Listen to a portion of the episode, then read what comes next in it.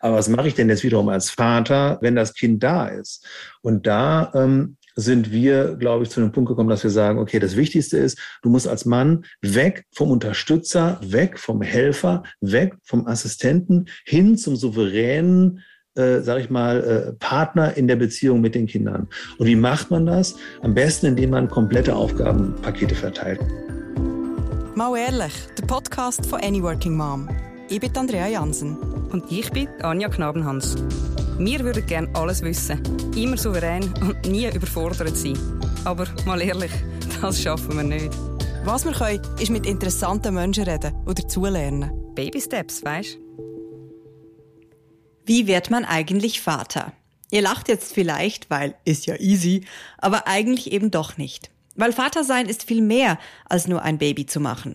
Ein Vater ist auch ein wichtiger Teil, ja sogar die Hälfte, des Elternteams. Und auch er muss wie die Mutter in diese Rolle hineinwachsen.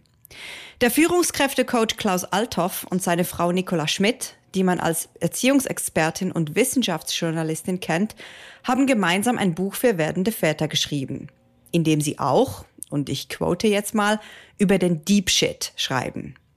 Was Projektmanagement, Zielvorstellungen und Teambuilding mit dem Vatersein zu tun haben und wie viel es bringen kann, wenn man als Paar vor dem Elternwerden den Begriff Mental Load kennenlernt, darüber habe ich mit den beiden gesprochen. Viel Spaß beim Zuhören und hoffentlich auch beim danach selber diskutieren. Guten Abend, Teneriffa. Guten Abend, Hawaii. Wie lange seid ihr denn schon jetzt auf Teneriffa? Weil ich weiß noch, dass wir darüber gesprochen haben letztes Mal. Seit März. März, okay. Seit März. Cool. Okay. Noch voll in der Honeymoon-Phase. Ja, oh, ja. ich finde, mit, mit, Schul, mit Schulkindern hört die sehr schnell auf. Wir sind, wir sind ich würde sagen, wir sind gerade aus dem Storming raus. Okay. Ja, wenn überhaupt. Also mhm. Storming ist wahrscheinlich sind wir sogar noch eigentlich drin. Mhm. Ja, also. Ja. Okay. Ach, und dann habt ihr noch kurz ein Buch geschrieben. So. Nebenbei. Ja, das war ja, das haben wir im Forming Aber geschrieben. Bloß, so. fang bloß nicht damit an. Dann nebenbei haben wir noch fünf Katzenbabys großgezogen, die die Kinder angeschleppt hatten mit fünf Wochen. Also frag bloß nicht nach Sonnenschein. Ich weiß überhaupt nicht, wann wir dieses Buch geschrieben haben. Aber bisher haben wir ganz gutes Feedback gekriegt. Konntest du schon reingucken? Hast du schon? Ich habe es gelesen. Cool. Ich habe es gelesen. Ja, klar. Du bist ja krass, du Obercheckerin, ey, du bist. Ich bin Streber, war ich schon immer. Ähm, nein, ich finde es ich find's kurz vorneweg, ich finde es richtig toll, mhm. weil ähm, und ich kann, ich verstehe einfach nicht, warum es so ein Buch bisher nicht gegeben hat, das sich auch speziell an Väter richtet, weil also ich kann euch nur erzählen, was mein Mann beim ersten Kind gekriegt hat. Ich weiß nicht, ging euch vielleicht auch so, aber so, meine Frau kriegt ein Baby und ich krieg die Krise und diese ganzen Titel, die es da so gibt. Und er hat sie dann, er hat dann ein bisschen reingeguckt und dann hat das weggelegt und, und hat gefunden, ja, ist das irgendwie doof, oder? Mhm. Ja. Und ich finde halt jetzt euer Buch, das ihr geschrieben habt, ähm, Vater werden, es, es richtet sich an Väter, aber halt nicht nur. Und ich finde, ich finde, die Themen, die ihr ansprechen, wir kommen ja gleich dazu, die sind so unglaublich wichtig für, für, für Paare. Also ich finde, ich spreche ganz viele Dinge an, die ich jetzt so vorher noch in keinem Buch gefunden habe, das sich aufs Elternwerden vorbereitet. Drum, also schon mal vorneweg für alle, die, die jetzt nur die ersten fünf Minuten hören, das Buch ist toll. Aber jetzt lasst uns doch mal, lasst uns doch mal drüber sprechen. Also wie seid denn ihr jetzt drauf gekommen, dieses Buch zu schreiben? Naja, also die, die ganz ehrliche Antwort war, der Verlag hat gefragt, sag mal, könntet ihr nicht was zu Vaterwerden schreiben? Und dann haben wir gesagt, oh nee, oh, pff Geburtsvorbereitung, wir sind ja keine Hebammen, ist ja gar nicht unser mhm. Thema. Was sollen wir denn damit? Und dann sind wir aber in uns gegangen und dachten, ja, natürlich, wenn wir jetzt mit der Väterarbeit bei Artgerecht anfangen, wo sollen wir denn anfangen, wenn nicht in der Schwangerschaft? Wo fangen wir denn an, wenn nicht am Anfang?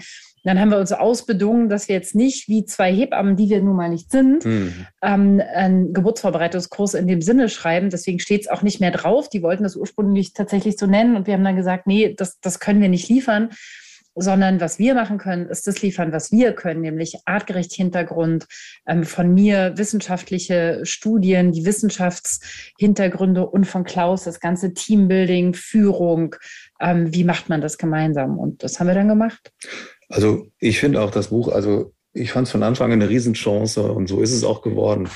Äh, ist eine Chance für uns gewesen, Dinge äh, den Leuten zu erzählen und den Vätern an die Hand zu geben. Und ich glaube, jetzt ist es eine riesige Chance, das Buch zu lesen, einmal als Mann, als Vater, um wirklich zu gucken, worauf kommt es denn eigentlich an? Was passiert denn eigentlich auch noch jenseits der Physiologie? Was sind eigentlich die spannenden Fragen? Und ich finde es auch, also ich hoffe auch, dass es, dass es für Mütter eigentlich cool ist, weil ähm, wenn du, ähm, wenn du das Kind halt quasi mit dem Mann zusammenkriegst, ist natürlich auch wichtig zu gucken, wie, wie ist der eigentlich unterwegs? Wie geht's, wie, wie geht's dem eigentlich? Wie könnte es dem eigentlich gehen? Was könnte der eigentlich brauchen? Was könnte er eigentlich tun? Was könnte der beisteuern? Genau, ich, hast du das selber auch so empfunden? Mein Mann hat das ähm, ein paar Mal ausgesprochen. Er fand so, er steht ein bisschen außen vor. Er konnte, er wusste ja nicht genau, wie sich das anfühlt. Bei mir alle diese Hormone, die da rumgetanzt haben und bei ihm ja auch ein bisschen, wie ich jetzt gelesen habe. Also bei den Männern passiert da auch was. Ähm, aber halt doch immer so das nicht genau wissen, wie viel darf ich jetzt, wie viel soll ich jetzt? Und der, der Vater, dem, man fragt ja auch nicht so, wie es dir geht. Und äh, hast du das selber auch so empfunden in, in deinen sechs Mal, als du Vater geworden bist? Ja, also habe ich auch so empfunden, auf alle Fälle. Also das haben wir auch im Buch drin. Äh, deine Frau, das unbekannte Wesen, das ist ja wirklich so. Also da verändert sich unheimlich viel. Da verändert sich ja in, der Beziehung was, von der Diade zur Triade.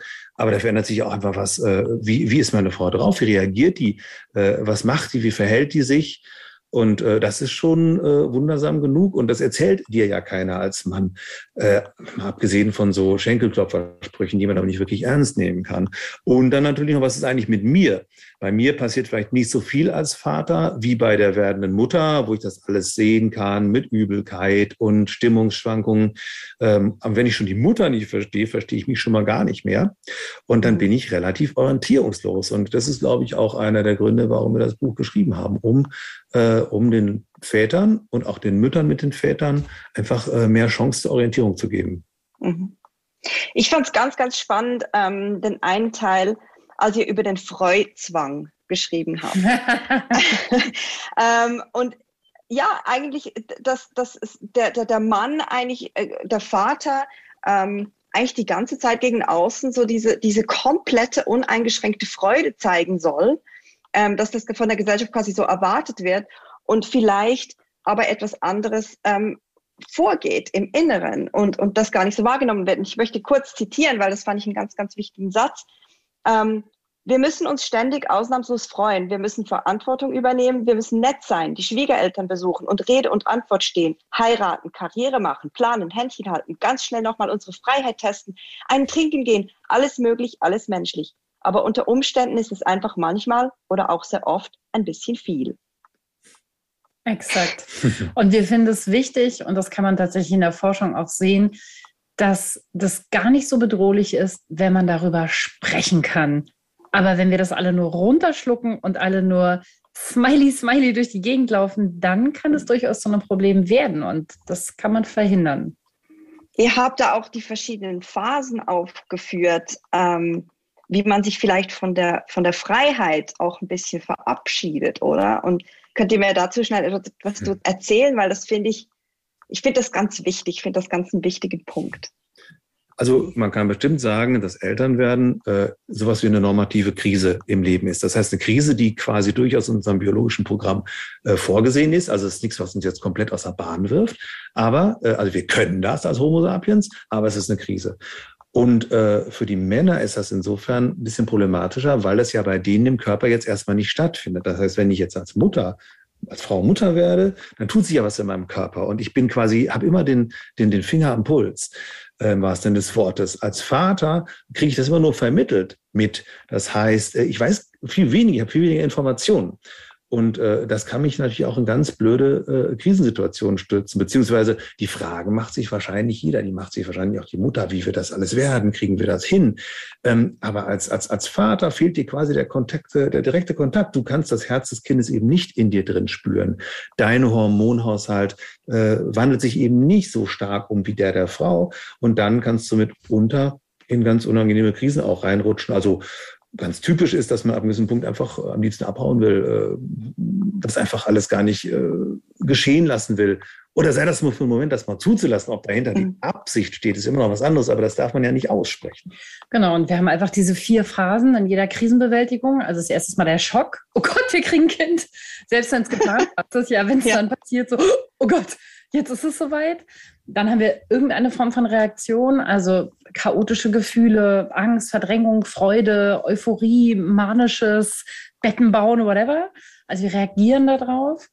Und ähm, dann ist es wichtig, halt vom Reagieren in die Bearbeitung zu kommen. Also zu gucken, okay, das ist jetzt so, ich äh, akzeptiere das, ähm, ich gehe damit um. Lass uns sagen, okay, jetzt äh, freuen wir uns nicht nur, sondern wie, wie werden wir damit umgehen? Wie werden wir das machen? Und die beste Phase ist natürlich die der Neuorientierung. Also, dass ich dann einfach schauen kann, okay, ich finde neuen, neuen Zugang zu mir selbst, ich finde neuen Zugang zu meiner Umwelt und dazu gehört, ich werde Vater. Ich rede mit meiner Umwelt darüber, dass und wie ich Vater werde, so dass wir durch diese normative Krise, wie Klaus es jetzt so schön genannt hat, durchkommen, aber da bewusster durchgehen können. Und das wollen wir einfach ermöglichen, weil wenn die Menschen wissen, dass es normal ist, vielleicht schockiert zu sein oder orientierungslos und dass danach auch die Akzeptanz dazu gehört und dass dann erst die Neuorientierung kommen kann, dann ist es auch alles nicht mehr so bedrohlich. Mhm. Und mit darüber sprechen, da meint ihr den Dialog im, zwischen dem Paar, nehme ich an, aber auch mit anderen Menschen oder ja. spezifisch mit anderen Männern. Sowohl als auch. Also erstmal geht es darum, es überhaupt zu benennen weil wir wissen, äh, dass wir mit, mit Problemen oder mit krisenhaften Situationen besser umgehen können, wenn wir sie beim Namen nennen. Dann werden sie greifbar, dann werden sie besprechbar, dann überhaupt nur, äh, kann ich irgendwas tun. Ansonsten ist es ja nur in meinem Kopfkino und macht mich mehr oder weniger verrückt. Und mit wem ich das bespreche, ist dann äh, eine Frage von Abstufung. Es macht natürlich Sinn, das mit der Partnerin zu besprechen. Es macht aber auch sehr viel Sinn, das mal mit jemandem zu besprechen, der nicht in dieser engen Diade drin ist, weil man sich natürlich als Paar da auch schnell in was reinschrauben kann. Deswegen wäre immer die Empfehlung äh, aus Männersicht, besprich es mit deiner Frau, besprich es aber auch mit anderen Männern, vielleicht mit erfahrenen Vätern oder mit Männern, die in einer ähnlichen Situation sind wie du. Und wir fangen im Buch tatsächlich total niedrigschwellig an, dass wir sagen, und wenn es dir noch zu heikel ist, weder mit deiner Frau noch mit deinem besten Freund damit sprechen willst, darüber sprechen willst, dann schreib es auf. Also sprich mit dir selbst. Aber bring es, bring das Chaos aus dem Kopf auf Papier, denn dort kannst du es ordnen, nur dort. Und das kann schon unglaublich hilfreich sein. Mhm. Inwiefern glaubt ihr denn, dass bei Vätern heute oder bei werdenden Vätern heute auch noch so ganz viele alte Glaubenssätze mitspielen? Also denkt ihr da, da ist man jetzt einen Schritt weiter. Also die Väter, die heute, die Männer, die heute Väter werden, die haben ein anderes, eine andere Vorstellung davon, was es heißt, Vater zu sein. Oder ist man da immer noch lebt man da so ein bisschen in der Vergangenheit mit diesem Ernährerbild? Also was ich, ähm, was mir momentan widerfährt, ist, ähm, ich mache ja auch viele Väterkurse im Artgerecht-Projekt und da äh, merke ich oft, dass die Väter mit dem Kopf und mit dem Herz äh, ganz woanders sein wollen, als wo wir herkommen. Also eine liebevolle Beziehung zum Kind, bedürfnisorientiert, bindungsorientiert, dass diese Väter, oder ich sage einfach mal wir, wir Väter aber die ganzen alten Glaubenssätze natürlich gehört haben und in uns tragen. Also das schleppen wir mhm. wie einen Rucksack mit uns rum. Und ich habe noch keinen gesehen, der damit kein Problem gehabt hätte. Ähm, es geht also immer ein bisschen darum zu gucken, wie, wie gehe ich um mit dem, was mir quasi meine Väter und Großväter als an dem Punkt oft schwieriges Erbe mitgegeben haben und äh, mit dem, was ich mir vielleicht vorstelle für meine heutige Rolle und auch in der Beziehung mit meiner Frau. Mhm. Und wir haben jetzt gerade in Deutschland den aktuellen Väterreport auf dem Schreibtisch gehabt. Und da sehen wir ganz deutlich, also wenn man Väter fragt, sagt über die Hälfte, ja, ja, ähm, ich würde gerne die Hälfte der Kinderbetreuung übernehmen. Wenn man fragt, wie viele von euch tun es denn, dann sind wir bei lustigen 17 von 100. Ne? Also das ist eine Riesenlücke. Und die Lücke kann sein, die Väter können nicht. Die Lücke kann sein, die Väter sagen in den Umfragen, äh, ja, ja, wir wollen, weil das gehört sich so. Mhm. Und ansonsten sind sie froh, dass sie diesen doch sehr undankbaren, nicht bezahlten, extrem anstrengenden, verantwortungsvollen Job an jemand anders abgeben können. Es kann sein, dass die Väter nicht richtig darauf vorbereitet werden. Es kann sein, dass die Mütter es nicht richtig abgeben. Da gibt es ganz viel. Ja. Aber diese Rollen, das ist etwas, da haben wir noch ganz viel zu tun. Genau, und ich denke, das ist ja nicht bei den Vätern nur so, sondern eben auch bei uns Müttern. Ähm, mhm. Immer noch.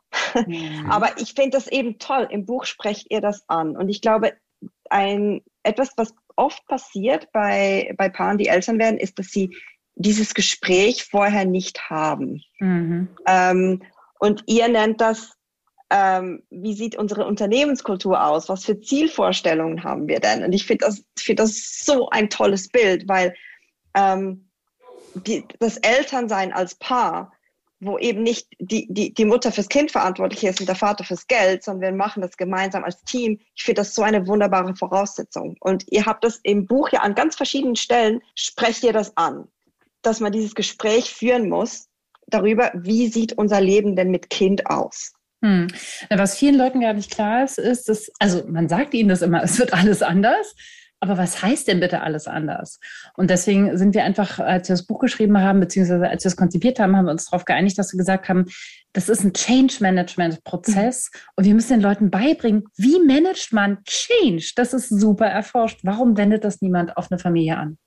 Genau, und das ist ja auch für Väter interessant, weil ähm, also unheimlich viele Väter kennen zum Beispiel Change Management aus dem Berufsleben oder sind im Berufsleben super Projektmanager, aber wir wenden das nicht auf die Familie an, obwohl das da genauso hilfreich ist. Ja.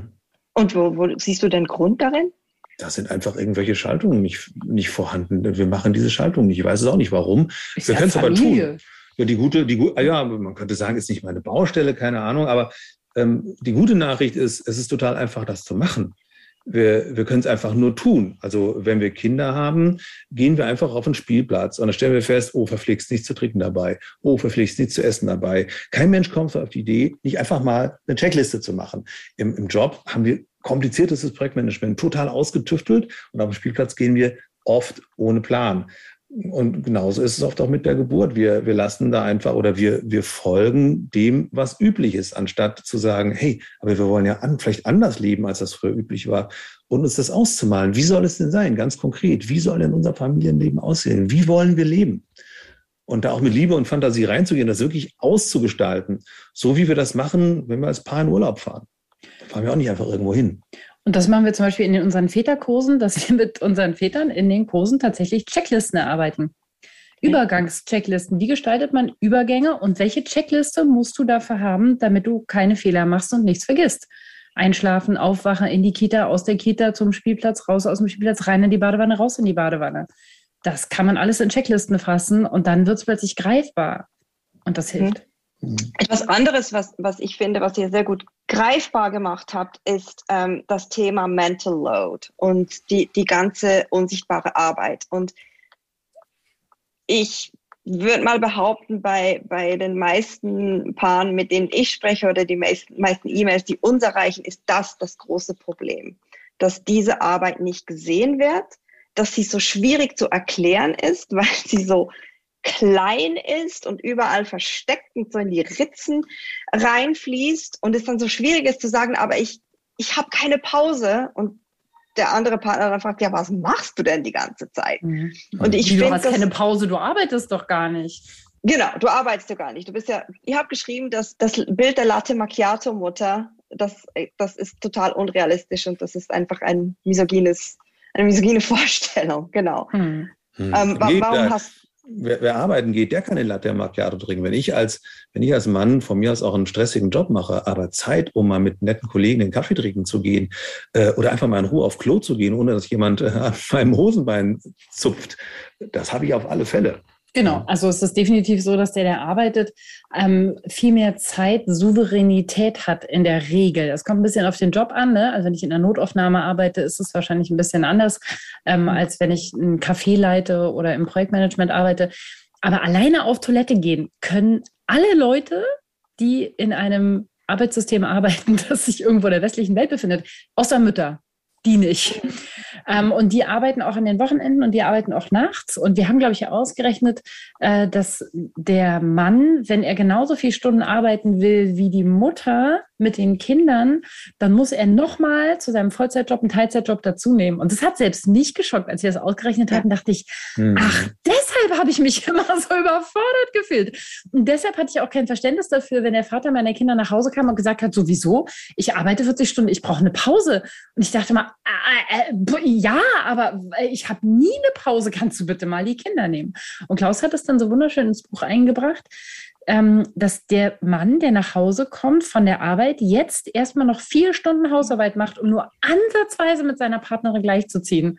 Und das war für mich die krasseste Erkenntnis des ganzen Buches? Also Mental Load ist bestimmt die, ähm, der größte Spreng, der größte Sprengsatz, den wir quasi in unserer Beziehung drin haben, so wie wir die Beziehung haben wollen. Es ist ja auch, also wir können das ja betrachten von politisch und bis ins Kleine. Also politisch gesehen ist es ja so gesehen eigentlich eine Riesenungerechtigkeit. Eine Riesenungerechtigkeit. Die, die Gesam also die aller, allergrößten Teil der Care-Arbeit wird äh, von Frauen gemacht, weltweit und, und, und auch äh, in Mitteleuropa, in Deutschland und der Schweiz. Es wird aber eben nicht bezahlt. Es wird nicht honoriert. Ähm, das ist ein Riesending. Das ist eine, eine politische äh, Unmöglichkeit eigentlich. Und daran liegt es auch, dass wir im Buch auch gesagt haben, wir werden auch so unangenehme Dinge ansprechen wie, setzt euch zusammen, redet über die Rente. Denn er geht Vollzeit arbeiten, sie macht die Kinder, er kriegt die Rente, sie nicht. Und Mann ist keine Lebensversicherung. Wenn ihr euch irgendwann trennt, dann war es das für die Frau und sie rutscht in die Altersarmut, weil sie in der Regel die Kinder auch weiter hat. Das heißt, wenn ihr einen Ernährer habt und jemand, der mit den Kindern zu Hause bleibt, wogegen überhaupt nichts einzuwenden ist, weil die für, für die Kinder total gut ist, mhm. dann redet jetzt in der Schwangerschaft darüber, wie organisieren wir das mit der Rente der Frau, damit die am Ende nicht den Kürzeren zieht.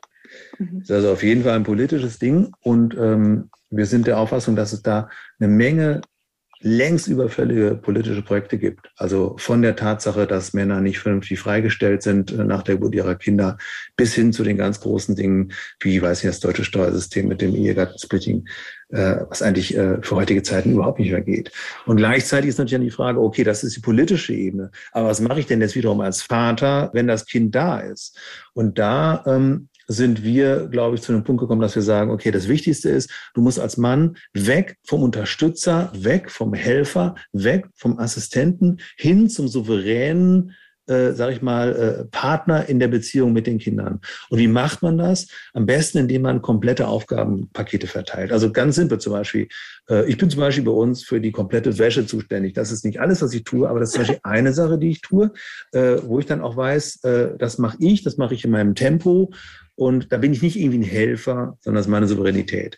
Damit hört sich auf, aber das sind so simple Sachen. Damit kann man anfangen. Ne? Mal eben, soll ich mal eine Waschmaschine anschmeißen? Soll ich mal eine Spülmaschine anwerfen? Ach, sag doch was, dann hätte ich es gemacht. Das nimmt der, der Frau ja nicht den Mental Load. Der Mental Load geht dann ein Stück weit weg, wenn sie weiß, okay, Wäsche, nicht mein Ding, muss ich nicht dran denken. Genau, wenn ich die Kinder zu ihr bringen kann und meine Tochter, wenn sie fragt, Mama, ist die graue Jacke fertig, sage ich, keine Ahnung, frag, frag ja. Klaus.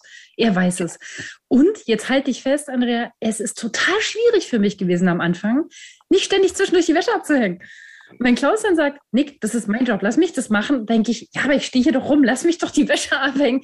Aber er hat natürlich völlig recht, weil ich, wenn ich meine Jobs mache und er steht daneben und er weiß gar nicht, wie die zu machen sind, ja. dann bin ich total grantig, weil ich sage, hilf mir gefälligst und er sagt, ich weiß gar nicht, was du da gerade machst. Und ich denke mir, ich helfe dir doch auch die ganze Zeit. Und deswegen hat sich das total bewährt. Und das sollte man in der Schwangerschaft anfangen, äh, denn da haben wir noch Luft. Da können wir das noch ohne Druck üben. Also, dass man wirklich in der Schwangerschaft anfängt zu sagen, bestimmte Lebensaufgabenbereiche, äh, nimmt jetzt äh, der Mann alle Spülmaschinen, immer morgens vor der Arbeit eine Spülmaschine durchziehen, die Küche noch aufklaren, nicht nur gelegentlich, sondern immer. Mhm. Das, das nennt ihr die Wochenbettübung. Mhm. Ja. ja, die ist krass, oder? Genau. genau. Also wirklich, dass man sich mal darauf vorbereitet, was denn passiert, wenn das Kind da ist. Mhm. Ähm, ich habe mir das überlegt. ähm, ich habe mir das überlegt, ob wir das wirklich hätten durchziehen können, ob ich das hätte durchziehen können. Ähm, also ich meine, mich wirklich einfach, einfach mal nichts zu machen. Genau, einfach ähm, bleiben. Kannst du es überhaupt Genau, aushalten? wir müssen für die Hörer sagen, also die Wochenbettübung, genau. die super krasse Challenge besteht darin, dass du schon in der Schwangerschaft einfach mal ein Wochenende die Frau komplett auf den Verkehr ziehst. Als wäre die jetzt im Wochenbett. Die darf dann gar nichts mehr tun und du musst als Mann quasi den ganzen Laden schmeißen oder zumindest dafür sorgen, dass es passiert. Und das heißt natürlich nicht, man kann dann leider nicht gemeinsam die ganze Zeit auf dem Sofa sitzen und Netflix gucken, sondern und ähm, die Pizza bestellen und dann Montag gehe ich arbeiten ja. und Frauchen raus. Sondern man muss einfach auf. mal alles, alles machen. Als wäre die Frau äh, äh, komplett, äh, äh, äh sage ich mal, von der Geburt äh, K.O. Und, und müsste sich jetzt ausruhen. Ja, und das ist witzig, dass du das, dass das für dich so krass ist. Da würde ich sagen, wieso, warum denn? Äh, warum ist das so krass? Weil es so schwierig ist, einfach mal nichts zu tun. Also ich glaube, ich, ich kann das gar nicht. Also ich mhm. auch immer noch nicht. Also finde ich ganz, ganz schwierig. Konnte ich auch nicht, als ich K.O. von der Geburt war. Du brauchst kein Wochenbett, um das zu üben. Du kannst das jedes Wochenende üben, sprichst mit deinem Mann ab. Weißt du, was dann bei mir passiert? Das schlechte mhm. Gewissen. Mhm. Das, das, das steht mir dann dort im Weg. Da mhm. habe ich echt Mühe damit.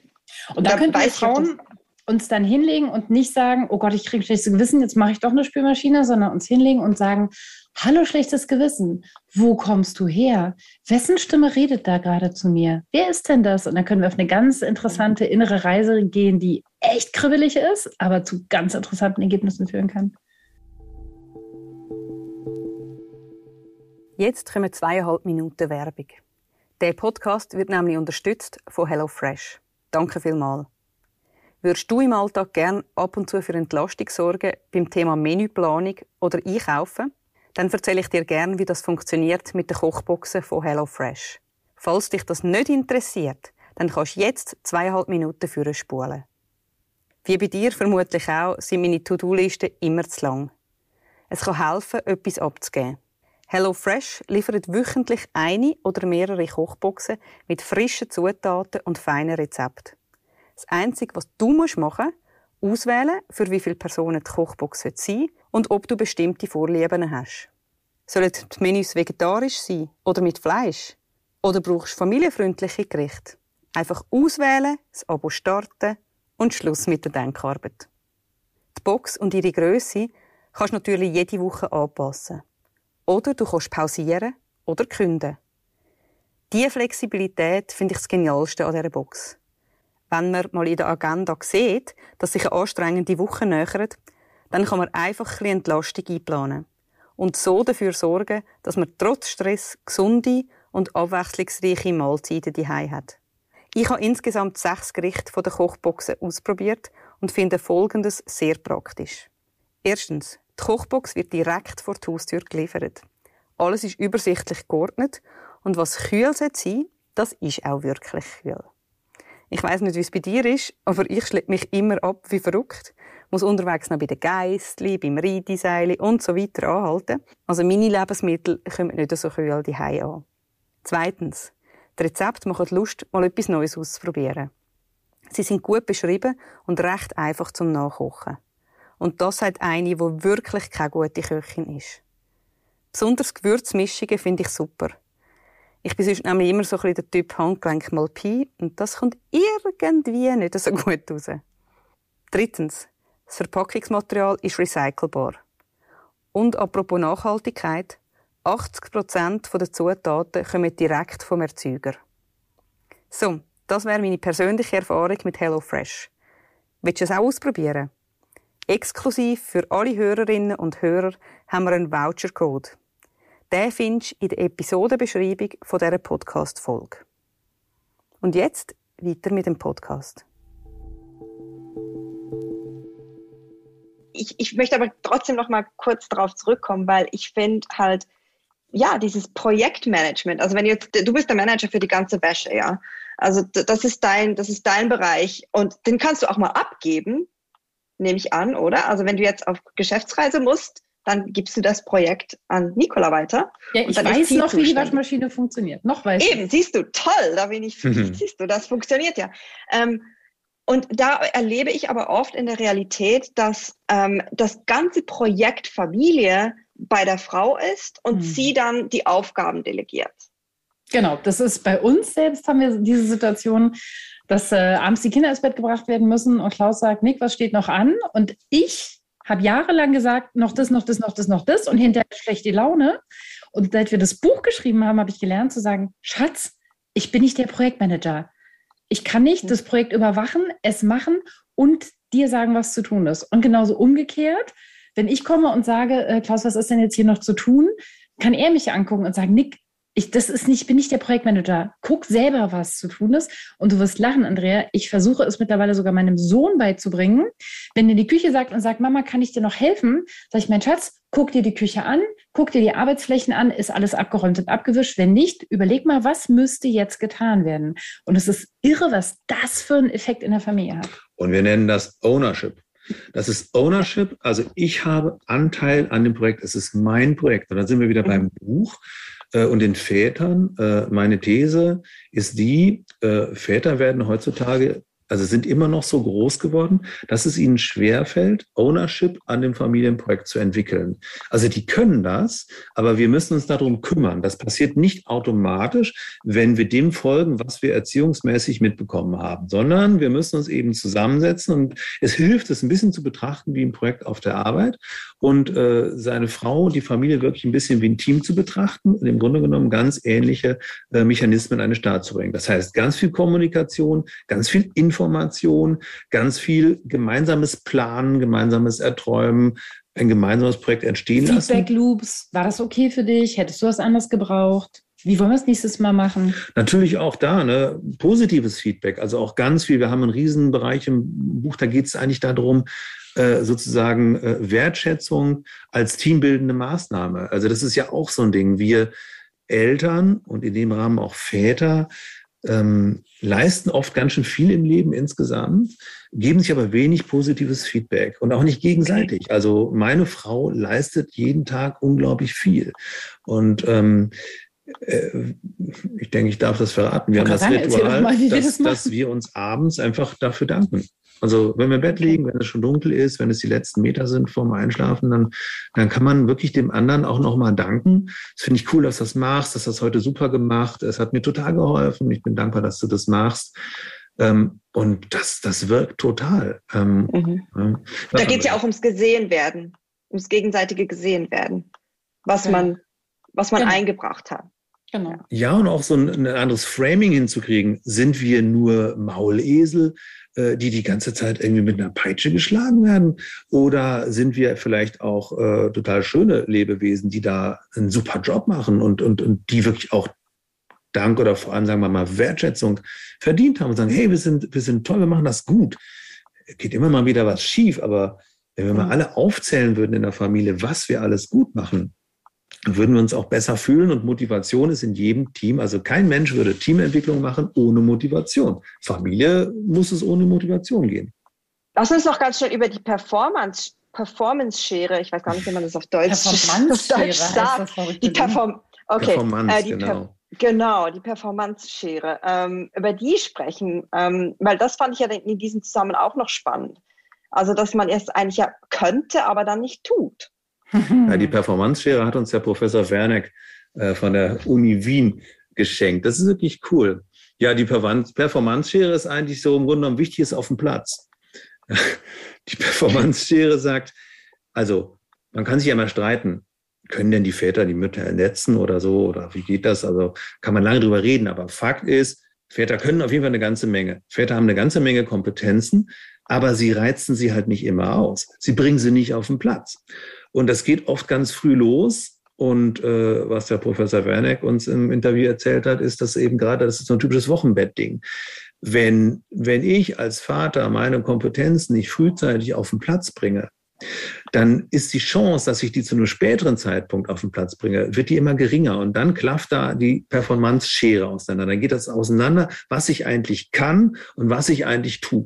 Genau. Je öfter Mama wickelt, desto besser wickelt Mama und desto eher sagt Papa, naja, Mama wickelt ja so gut. Hm. Ich störe hier sowieso nur, das Kind weint immer, wenn ich komme. Das, das stimmt dann ja sogar irgendwann. Das wird ja eine selbsterfüllende Prophezeiung. Wenn ich erstmal weit genug raus bin, dann sagen die Kinder immer Mama, wenn ich komme, mhm. was dann wiederum für den Vater total frustrierend ist. Mhm.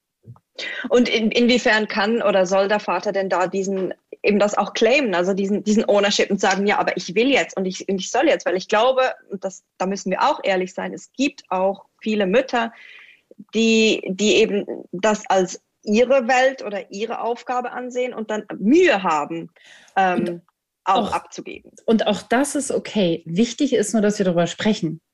Ich kann doch zu meinem Mann sagen, Schatz, ich habe dich total lieb, Du hast zwei tolle Hände, aber mir wäre es am liebsten, du gehst arbeiten, ich mache die Kinder, du zahlst mir auf mein Rentenkonto und wir sind quitt. Das ist ja total okay. Nur was wir Mütter machen, ist, wir wünschen uns mehr Hilfe und dann funktioniert es nicht. Und was wir nie vergessen dürfen, das finde ich ein ganz gefährliches Thema, Säuglinge waren nie der Job von Vätern in den letzten Jahrtausenden.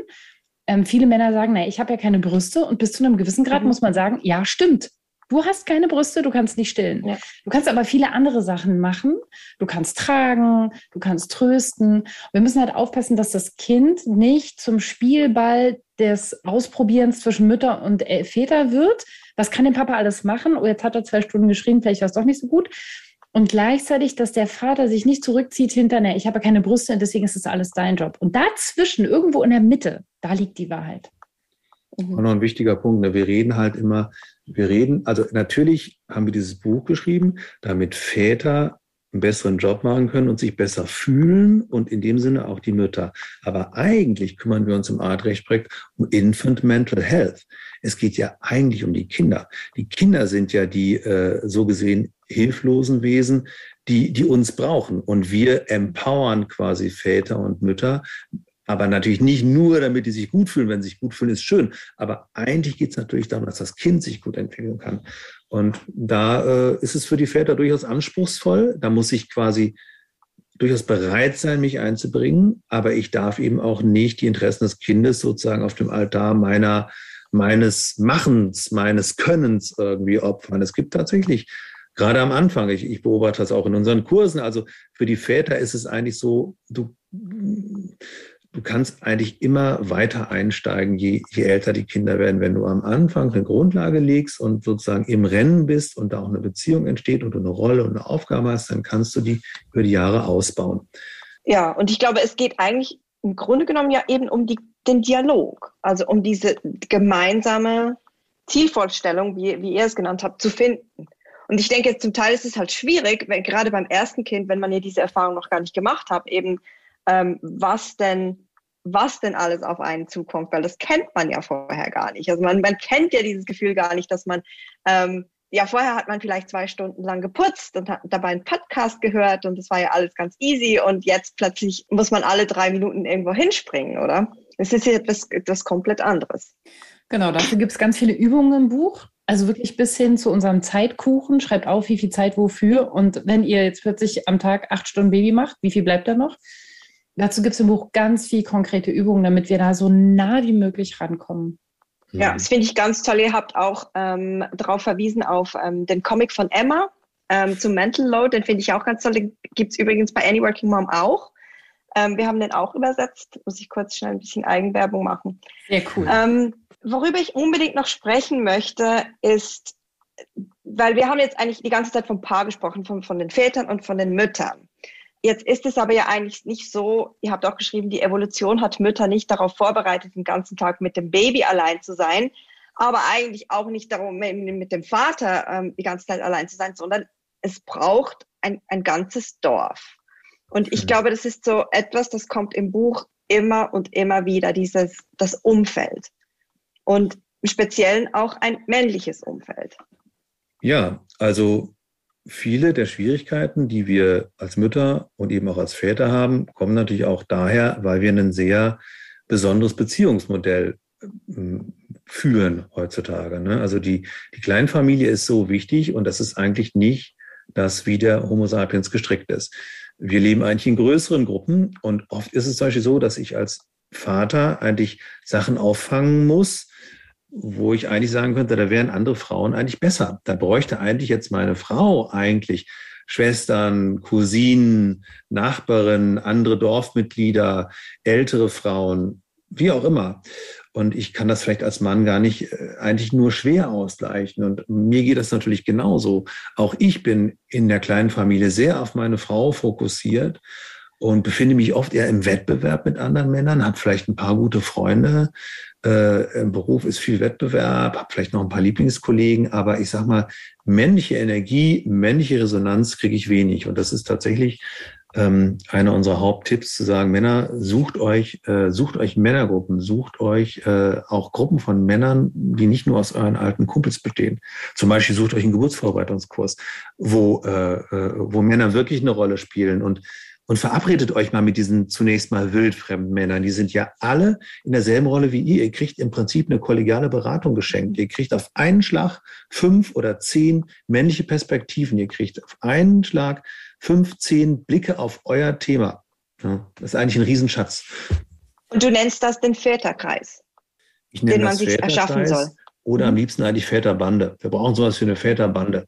Da kann auch etwas Spielerisches dabei sein. Das soll auch durchaus Spaß machen. Äh, es macht einen irren Spaß. Ja. Wir haben das nur vergessen. Wir wissen gar nicht mehr, wie das ist. In den Männerseminaren ist das total großartig zu sehen, wie glücklich die Väter sind, einfach unter Männern zu sein und einfach festzustellen, hey, die ticken genau wie ich. Die haben krass, die haben genau dieselben, die machen sich genau dieselben Sorgen wie ich. Das Verrückte ist nämlich, dass ganz viele Männer äh, obwohl sie eigentlich in vielen Lebensbereichen einen total guten Job machen, unheimlich hart mit sich ins Gericht gehen und sich total schlecht fühlen und dann immer denken, sie wären die Einzigen, weil sie sich das gegenseitig ja nicht sagen, weil man im Berufsleben und sonst so eben eher seine starke Seite zeichnet, dass man riesige Zweifel hat, ob man eigentlich wirklich einen guten Draht zu seiner Frau hat, ob man wirklich ein guter Vater ist, ob man einen guten Draht zu seinen Kindern, das erzählt man sich nicht gegenseitig. Und wenn ich dann plötzlich merke in so einem Väterseminar, wow, krass, die haben alle genau dasselbe Problem, ich bin überhaupt nicht allein, dann klappt das in einem Moment um zu einer total tatkräftigen Solidarität. Da ist von dem Moment, ich sehe dich, du bist genau wie ich, du bist mein Bruder,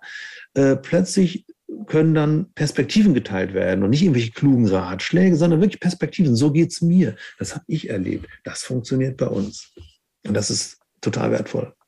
Und eben, das muss nicht unbedingt ein Freundeskreis sein, der schon so besteht, sondern das dürfen durchaus auch neue neue Perspektiven sein, neue Männer, die man kennenlernt. Also im Gegenteil, ich mache ja seit zehn Jahren die Artgerecht Camps und äh, Klaus leitet die mit seit einigen Jahren. Wir machen dort viel auch mit den Vätern.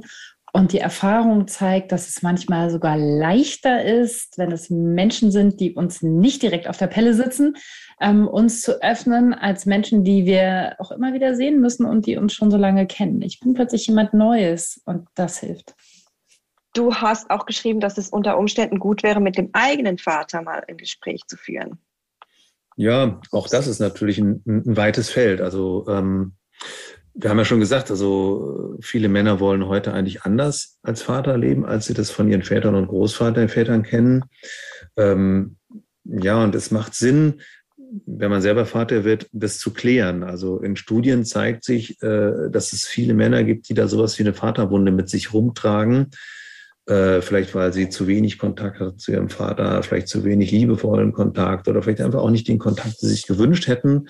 Und es zeigt sich, dass das vor allem beim Vaterwerden aufbricht und dann oft uns Männer daran hindert, äh, wirklich ein, tiefes und ein warmes äh, Gefühl zu unseren Kindern, auch zu unseren Frauen zu entwickeln. Und klar, da ist der eigene Vater natürlich ein wichtiger Player. Kein ganz einfacher, muss man sagen. Also da, da muss man von beiden Seiten auch mit Respekt und Vorsicht rangehen. Das kann äh, sein, dass vielleicht mein Vater einfach nicht in der Lage ist, mir diesen wertschätzenden Kontakt zu geben und äh, er wird es einfach nie hinkriegen, weil er es nicht versteht. Er wird mich vielleicht immer wieder mehr oder weniger subtil kritisieren. Oder auch andersrum kann es halt sein, dass wenn ich zu stark auf meinen Vater eindringe, äh, er einfach keine Chance hat, das anzunehmen. Ja. Wir haben sehr gute Erfahrungen mit äh, unserer Ja-Grenze gemacht. Die heißt, man kann solche Gespräche immer mit Menschen führen und sagen, ja, ich höre dich. Und wenn jemand uns angreift, sagen, äh, ich sehe, dass meine Frage nach deiner Vaterschaft, nach der Frage, wo warst du, als ich Kind war, dich verletzt. Das tut mir leid, dass dich das verletzt, aber du darfst mich nicht zurück angreifen. Das ist nicht in Ordnung. Und ähm, ich sehe aber auch dein schlechtes Gewissen vielleicht, dein Unverständnis, dein damals war das alles anders. Und ich würde gerne schuldfrei mit dir darüber sprechen. Und das kann ganz, ganz viel verändern. Und was noch wichtig ist, äh, ähm, aus praktischer Sicht. Aus meiner Erfahrung braucht es den eigenen Vater nicht, um da als Mann sich weiterzuentwickeln. Was es braucht, ist männliche Energie. Das würde ich jedem Mann so ins Gesicht sagen. Such dir Männer und such dir Männer jenseits deiner alten Kumpels, wo du auf eingefahrenen Gleisen unterwegs bist. Such dir männliche Energie. Es muss nicht der eigene Vater sein. Du kannst auch mit einem anderen Mann stellvertretend da deutlich weiterkommen für dich. Man kann sogar einen Brief an den eigenen Vater schreiben. Also da sind wir wieder. Ne? Wir versuchen im Buch wirklich niedrigschwellig zu sein. Schreib ihm einen Brief. Das fand ich toll an dir. Das fand ich echt nicht cool an dir. Das will ich genauso machen und das möchte ich dir gerne zurückgeben, weil das möchte ich für meine Kinder nicht mitnehmen. Auch das kann unglaublich heilsam sein. Aber der Witz ist, du musst den Brief noch nicht mal abschicken. Nein, nein, überhaupt nicht. Ja. Gar nicht. Also es geht nicht darum, dass Schreiben, der Vater wegschmeißen, das. Es geht nicht darum, dass er das liest. Es mhm. geht darum, dass ich es äußere. Und da sind wir wieder wie am genau. Anfang an dem Punkt. Dinge, die wir äußern, Ängste, die wir äußern, Ängste, die wir ansprechen, Sorgen, die wir haben, Schmerzen, die wir haben. Wenn wir sie ansprechen, dann werden die bearbeitbar. Ansonsten sind die mehr oder weniger bullet loose in unserer Seele und dengeln kreuz und quer äh, durch unser Selbst und machen uns das Leben schwer. Und kommen vielleicht gerade in so einer schwierigen und aufgewühlten Phase wie nach einer Geburt vielleicht gerade noch viel mehr hoch, nehme ich an, oder? Ja. Na klar, da kommt einiges. Also damit sind wir ja beim nächsten Thema, ne? dass nach der Geburt alle fragen, Mutter genau. und Kind gesund. Und äh, ja. wir haben dann mal gefragt, wie geht es eigentlich den Vätern und waren schockiert. Also ich bin ja für die Recherche zuständig bei uns. Ja. Und ich war wirklich schockiert, dass selbst meine, meine renommiertesten Forscher gesagt haben, es gibt fast keine Zahlen darüber. Wir prüfen nicht, ob Männer eine postpartale Depression kriegen. Wir prüfen nicht auf posttraumatische Belastungsstörungen nach belastenden Geburten.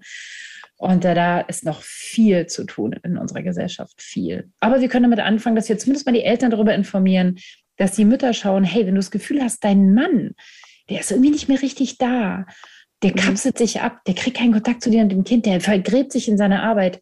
Vielleicht ist er doof, aber vielleicht geht es ihm auch wirklich nicht gut. Schau mal hin.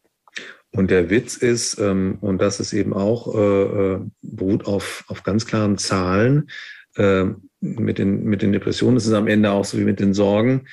Wenn sie benannt sind, wenn man sie in professionelle Hände geben kann, dann kann das heilen.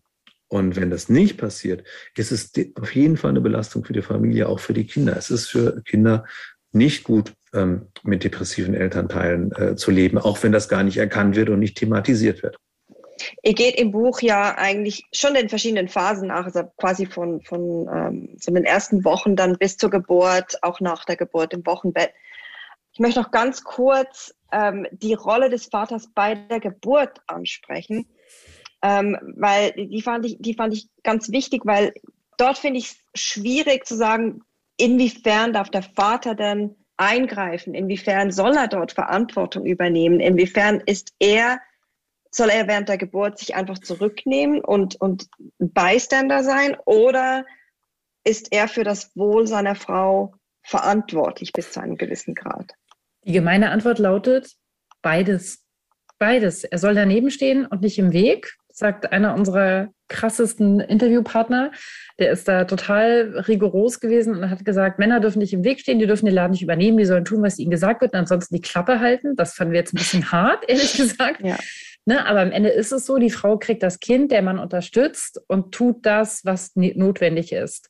Und gleichzeitig, wenn die Frau unter Druck gerät, wenn da Dinge passieren, die die Frau nicht will, die für die Frau nicht gut sind, dann muss der Vater als nächstgelegene Bindungsperson der Frau tatsächlich den Mund aufmachen und sagen, Moment, ich möchte das mit meiner Frau nochmal besprechen. Moment, ich habe den Eindruck, das ist für meine Frau gerade nicht gut. Stopp, sie hat gar nicht Ja gesagt. Ich möchte, dass uns das nochmal erklärt wird, etc. pp. Weil er hat einen präfrontalen Kortex in dem Moment. Sie sollte ihren ausgeschaltet haben. Und das kann sie umso besser, wenn er seinen angeschaltet hat. Und nach der Geburt, hab, nein, vor der Geburt, das fand ich auch ähm, sehr interessant. Eben, ihr habt gesagt, dass man das auch bespricht, was man, was man möchte. Und du musst nichts tun, der Vater, aber man eben, dass man, dass man das bespricht, wie man sich es vorstellt, was man unbedingt nicht möchte, ähm, wo das Herr Stopp schreien soll. Hm. Sind wir da schon wieder beim, beim Geburtsplan? Weil da bin, bin ich persönlich mir immer ein bisschen vorsichtig, weil ich immer finde, ich habe es dreimal gemacht. Das war nie so, wie ich es mir vorgestellt habe. Es kam dann Na, immer anders. Mit dem Geburtsplan ist es ja genau dasselbe. Du solltest einen haben und jederzeit bereit sein, in die Tonne zu kloppen und zu sagen, oh, dieses Kind ist anders, dann machen wir das heute anders. Also der Geburtsplan kann natürlich Vorteile haben, weil ich da bestimmte äh, äh Richtungen vorgeben kann, auch für, für das äh, äh, Personal, was die, die, Geburt betreut, was mit mir da durchgeht, mhm. kann das wichtige Informationen enthalten. Also würde ich, wenn das jemand gut findet, würde ich, würde ich immer zuraten. Und gleichzeitig gleichzeitig sehen wir ja, also ich denke, also unter der Geburt, das ist sozusagen der erste Lackmustest für das Team Eltern, genau. was wir ja hoffentlich in der Schwangerschaft über Teambuilding aufgebaut haben. Also um nochmal darauf zurückzukommen, was die Nicola gerade sagte, als Mann ist ja die Herausforderung die, mein Job besteht erstmal oder eigentlich ausschließlich darin, die Geburt für Frau und Kind so gut wie möglich möglich zu machen. So gut wie, da habe ich ganz klar eine unterstützende Rolle. Da spiele ich nicht solo, sondern bin hundertprozentig mannschaftsdienlich unterwegs. Mhm. Äh, dazu muss ich aber natürlich wissen, was meine Frau braucht. Nicht, was ich brauche, auch nicht, was ich denke, was meine Frau braucht, sondern ich muss wissen, was sie braucht. Und dafür brauche ich das Teambuilding schon in der Schwangerschaft, damit ich weiß, wie sie tickt. Denn sie tickt als Schwangere und als Gebärende auch anders, als ich das kenne.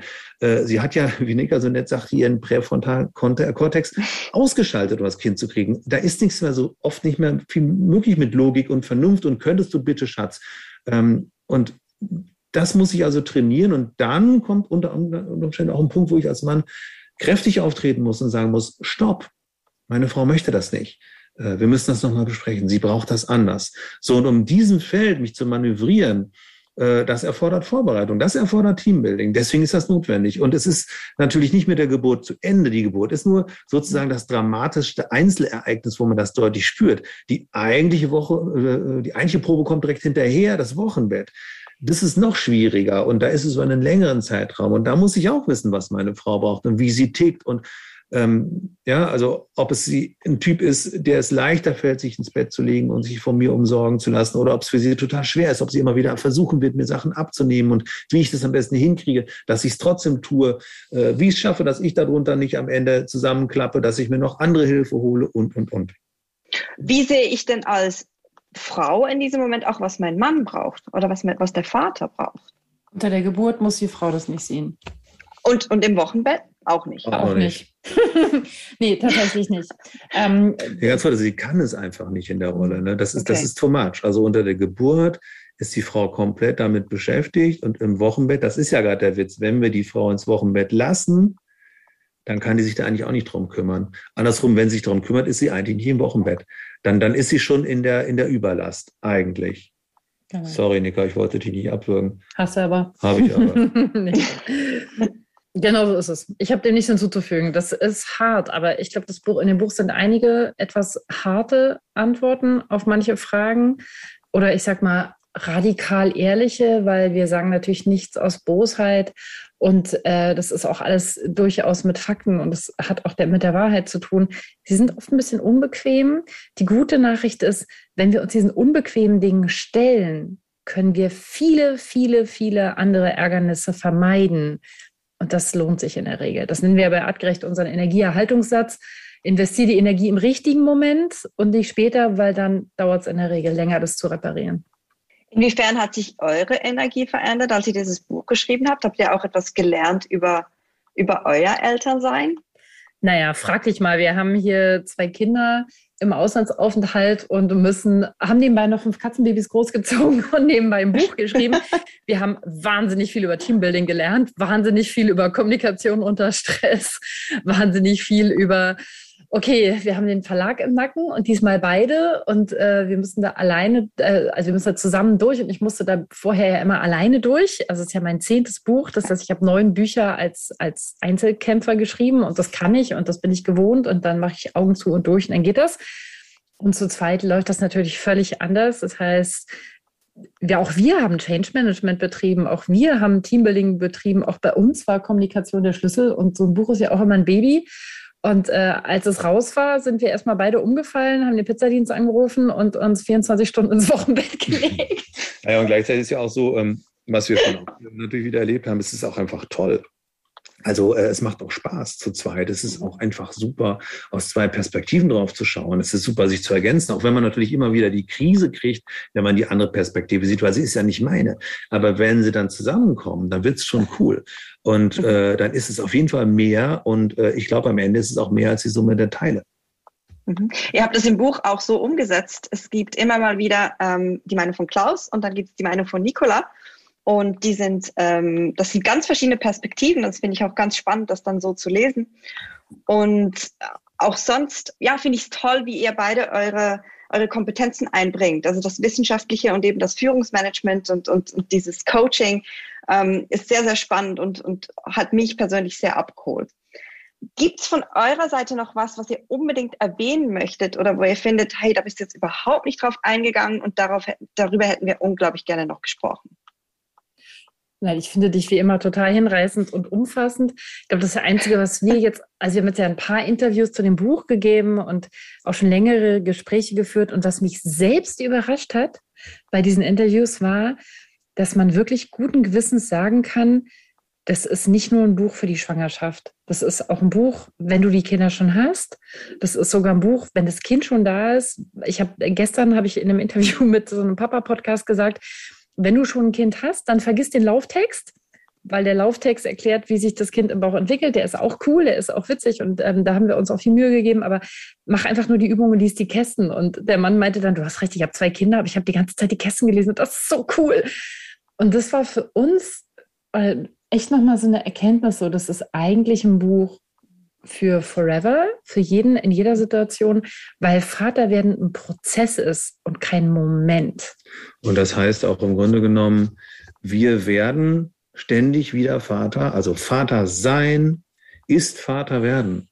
Wenn ich Vater bin, werde ich ständig wieder Vater. Abgesehen davon, dass ich ja de facto nochmal wieder Vater werden kann, werde ich aber auch mit jedem meiner Kinder an jedem Tag und in jedem Lebensabschnitt immer wieder Vater. Ich muss mir immer wieder die Frage stellen, wie gehe ich jetzt damit um? Was mache ich denn jetzt? Was ist denn meine Rolle? Wie kommuniziere ich denn jetzt mit meiner Frau oder mit der Mutter der Kinder?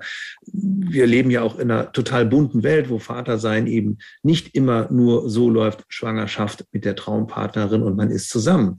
Äh, Vater sein geht immer weiter das ganze Leben über.